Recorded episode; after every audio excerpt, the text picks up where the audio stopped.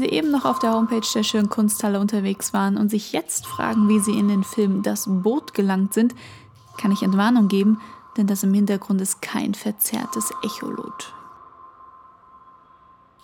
Das ist nämlich die Installation Sonic Fountain No. 2 von Doc Atkin.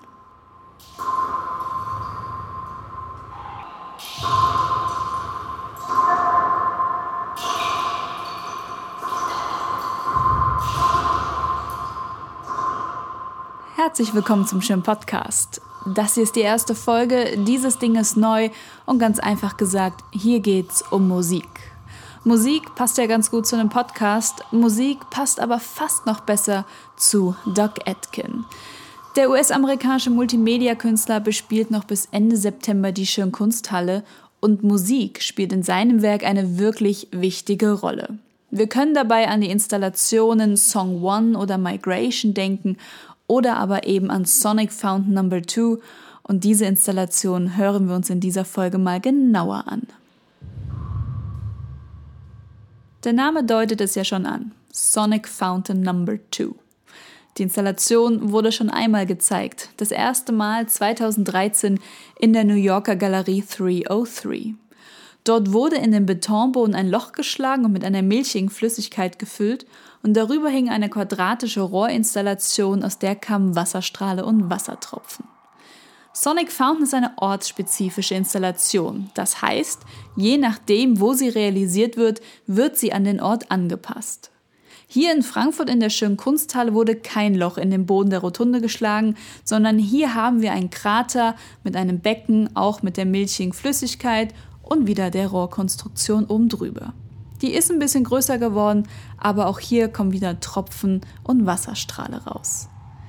Was wir uns jetzt in dieser ersten Folge fragen ist, ist das, was wir da hören, ist das Musik oder sind das nur Geräusche?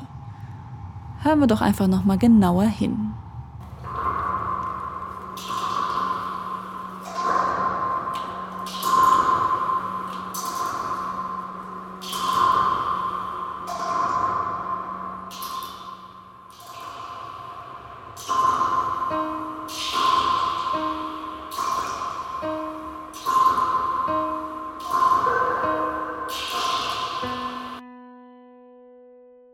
Ich habe hier noch das Klavier hinzugefügt, um zu zeigen, dass die Tropfentöne zum einen ja auch eine Tonhöhe haben und dass wir sie realen Tönen zuordnen können. Es sind keine reinen Töne, aber sie haben eine Tendenz und das ist in diesem Falle das Dis und auch das H. Diese Erkenntnis öffnet ein ziemlich weites Feld in der Musikgeschichte für uns. Wir haben da zum Beispiel John Cage, der in den 1960er Jahren wirklich für Furore sorgte, indem er sagte, Geräusche sind auch Musik. Legendär wurde sein Auftritt 1960 in der US-amerikanischen TV-Show I've Got a Secret.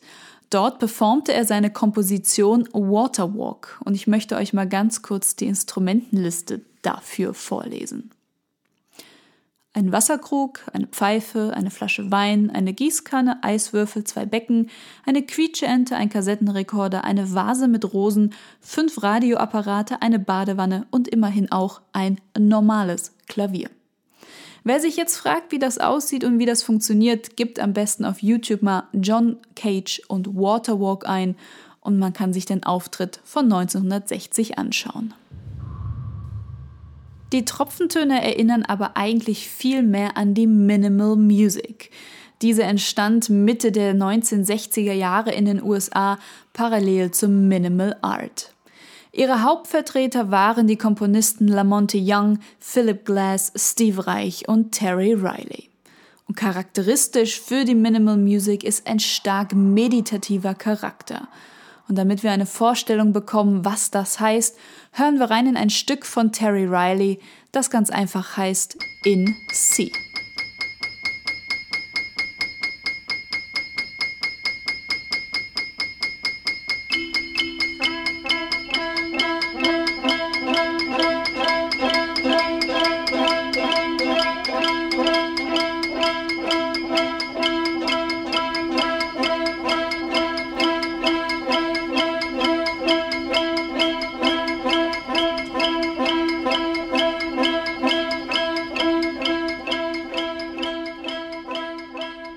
Die Komposition von Terry Riley stammt aus dem Jahr 1964 und ist in vielerlei Hinsicht wirklich charakteristisch für die Minimal Music.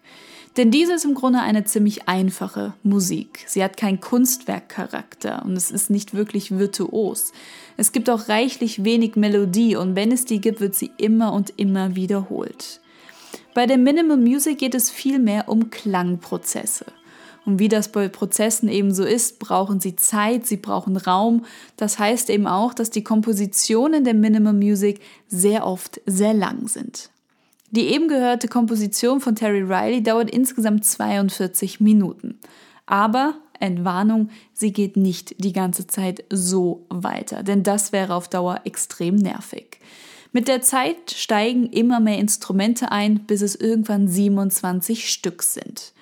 Und was bleibt, ist das Klavier von Anfang. Es ist eine Art Puls und es geht durch die ganze Komposition.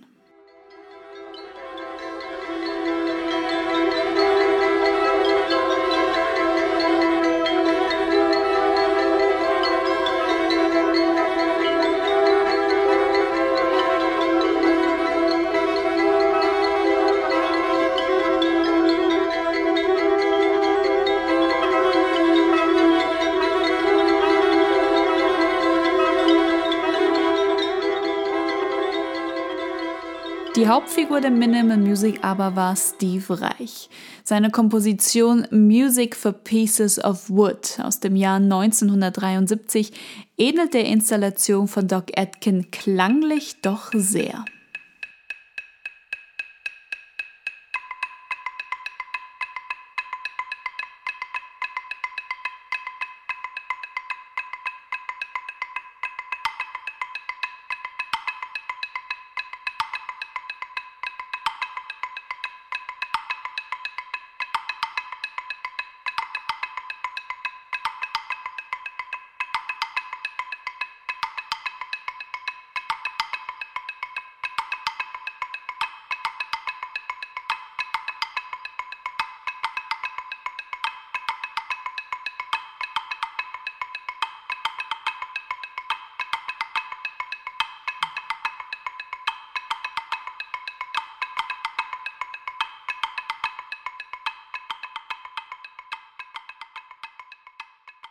Wie funktioniert diese Komposition? Wir haben einen ersten Spieler, der einen schnellen Puls hält. Wir haben einen zweiten Spieler, der einen konstanten Rhythmus spielt, zunächst im Sechsviertel, dann im Vierviertel und dann im Dreivierteltakt. In jedem Abschnitt kommen dann ein dritter, vierter und fünfter Spieler dazu, die dann einen rhythmischen Kanon gegenüber dem konstanten Muster aufbauen. Es ist also eine durchaus komplexe Sache.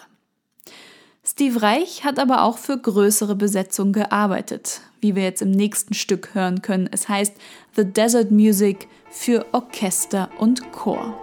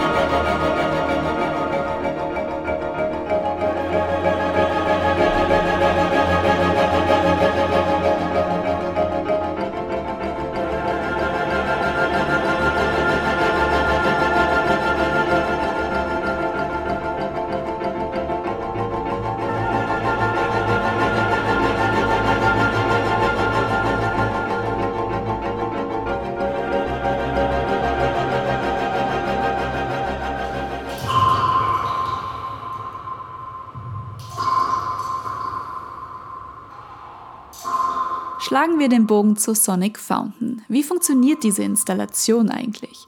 Denn wenn ihr mal genauer hinhört, sind die Tropfengeräusche akustisch verstärkt und mit Hall unterlegt.